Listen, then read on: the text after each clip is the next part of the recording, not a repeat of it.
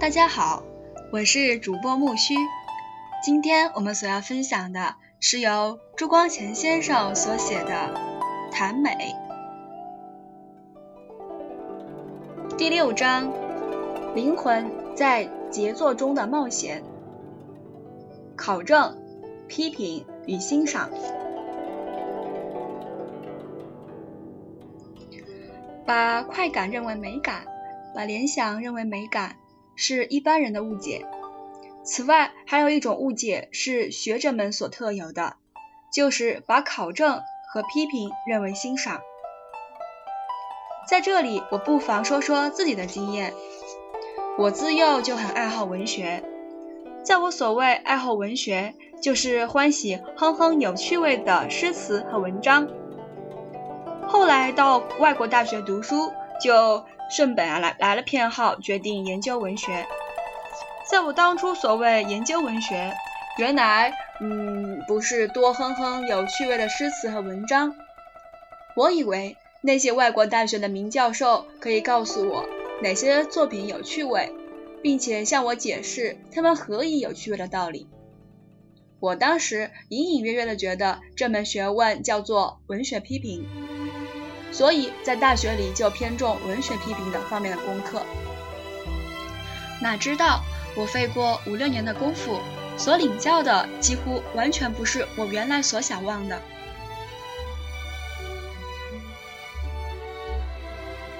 比如拿莎士比亚这门功课来说，教授在讲台上讲些什么呢？现在英国学者最重版本的批评。他们整年的讲莎士比亚的某部剧本在某一年印第一次四折本，某一年印第一次对折本，四折本和对折本有几次翻译，某一个字在第一次四折本里怎么写，后来在对折本里又改成什么样，某一段在某版里嗯为绝文，某一个字是后来某个编辑校改的。在我只略举几点，就可以足使你看得不耐烦了。试想，他们费尽毕生的精力做这种勾当，自然，他们不仅讲这一样，他们也很重视来源的研究。研究来源的问题是什么问题呢？莎士比亚大概读些什么书？他是否懂得希腊文？他的《哈姆雷特》是一部戏，嗯，根据了哪一些书？这些书他读时是用原文还是用译本？他的剧中情节和史实有哪几点不符？为着要解决这些问题，学者们个个在埋头于，嗯嗯，灰风虫咬的、向来没有人问过的，嗯，旧书堆中寻求他们所谓的证据。此外，他们也重视作者的生平。莎士比亚生前，嗯，操什么职业？几岁到伦敦当戏子？他少年偷窥的谣传是否属实？他的十四行诗里，嗯，所说的黑姑娘究竟是谁？哈姆雷特是否是莎士比亚现身说法？当时伦敦有几家戏院？他和这些戏院和同行戏子的关系如何？他死时的遗嘱能否嗯见出他和他妻子的遗情感？为这些问题，学者跑到法庭里翻几百年前的文案。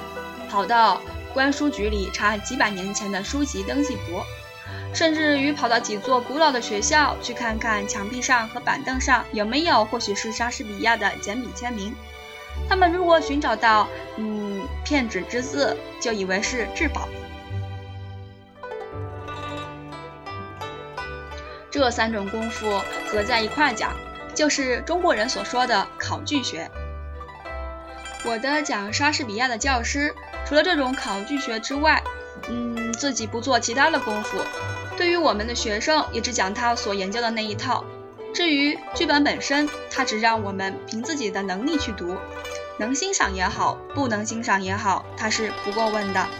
像他这一类的学者，在中国向来就很多，近来似乎更时髦。许多人把研究文学和整理国故当做一回事儿。从美学观点来说，我们对这种考据的工作应该发生何种感想呢？考据所得的是历史的知识，历史的知识可以帮助欣赏，而却不是欣赏本身。欣赏之前要有了解，了解是欣赏的预备，欣赏是了解的成熟。嗯，只就欣赏说，版本、来源以及作者的生平都是题外事儿，因为美感经验全在欣赏形象本身。注意到这些问题，就是呃离开形象本身。但是就了解说，这些历史的知识却非常重要。例如要要了解曹子建的《洛神赋》，就不能不知道他和嗯甄后的关系。要欣赏陶渊明的饮酒诗，就不能不先考定原本中到底是悠然望南山，还是悠然见南山。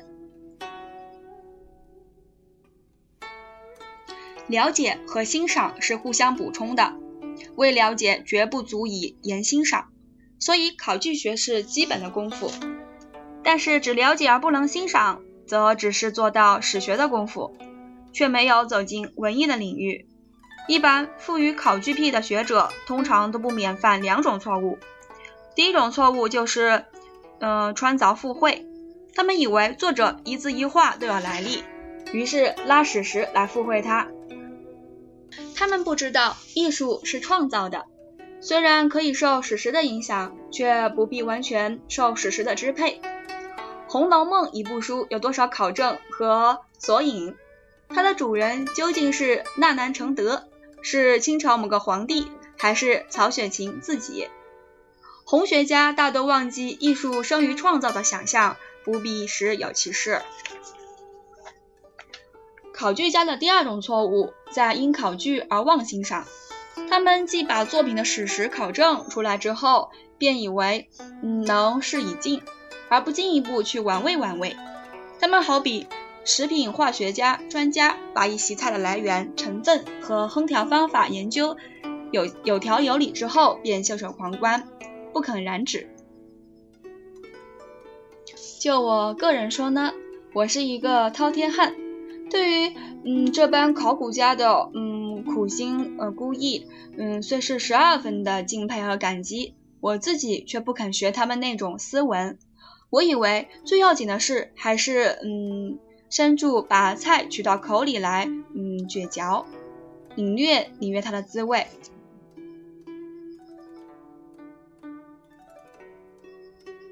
在考古学者们自己看，考据就是一种批评。但是，一般人所谓批评，意义是不仅如此。所以我当初，嗯，想望研究文学批评，而教师却只对我讲版本来源种种问题，我很惊讶，很失望。普通意义的批评究竟是什么呢？这也没有什么定准。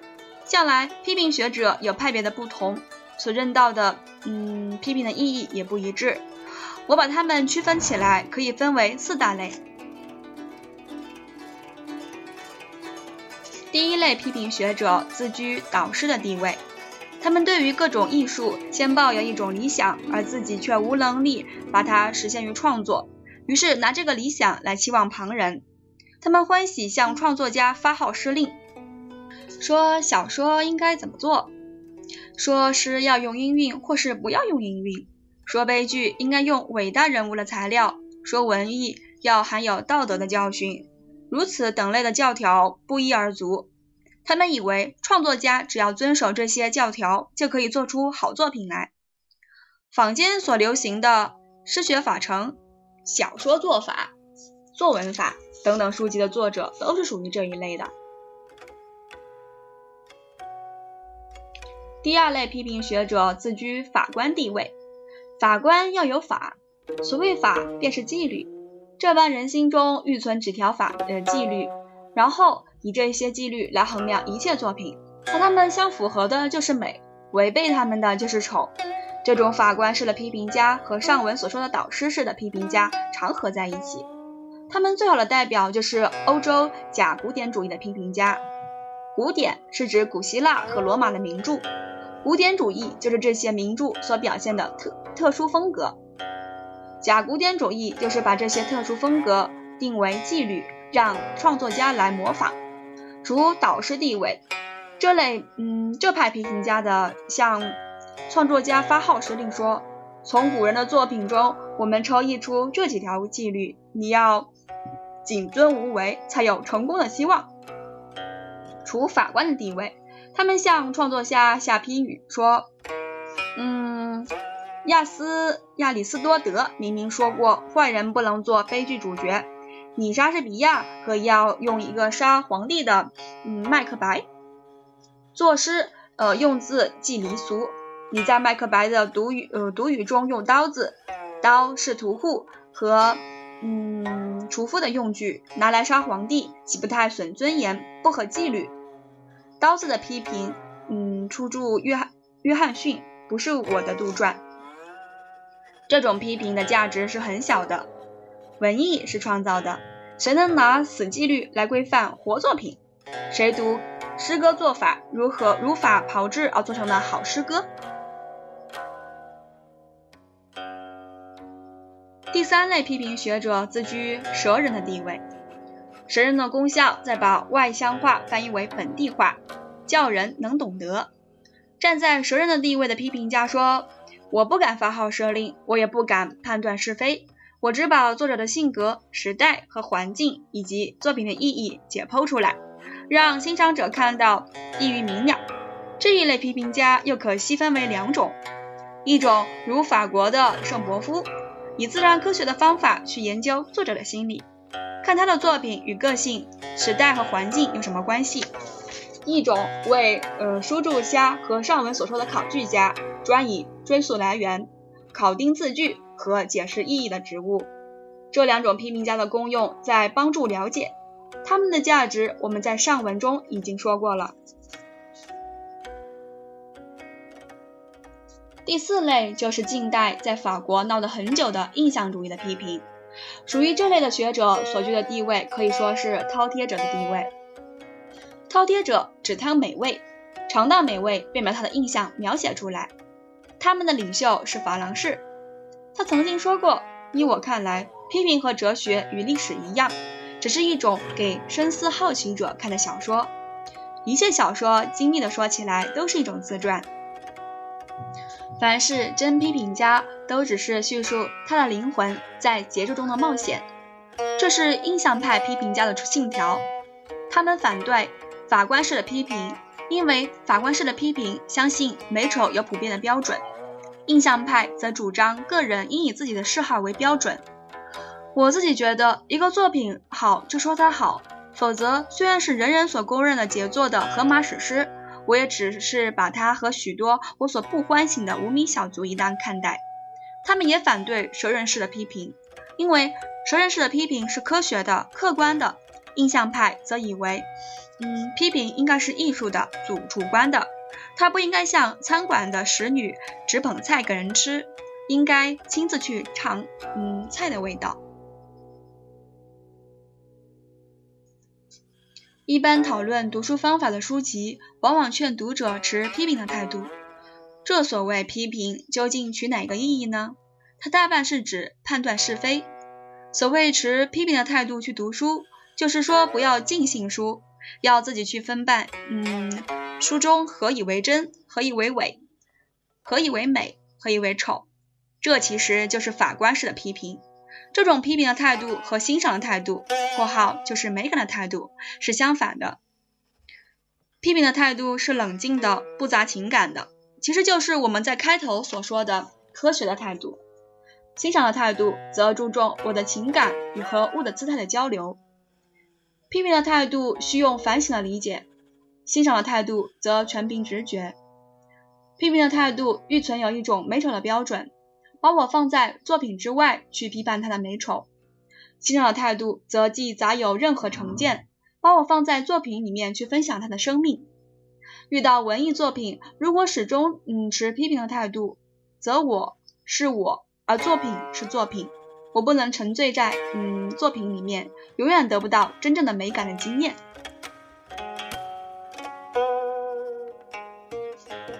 印象派的批评可以说是欣赏的批评，就我个人说，我是倾向这一派的。不过我也明白它的缺点。印象派往往把快感误认为美感，在文艺里面，个人的趣味本来就有高低。比如看一幅画，内行有内行的印象，外行有外行的印象。这两种印象的价值是否相同呢？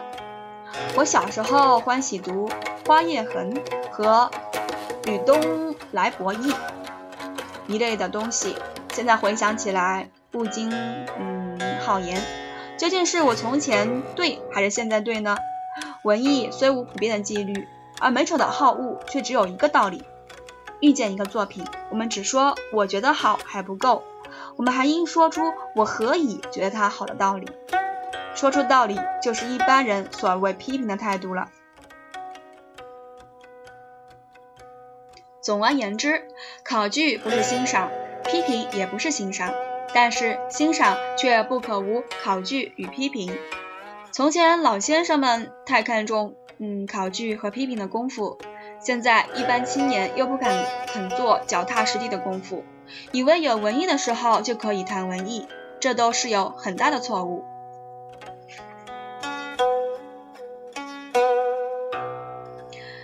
第六章，灵魂在杰作中的冒险。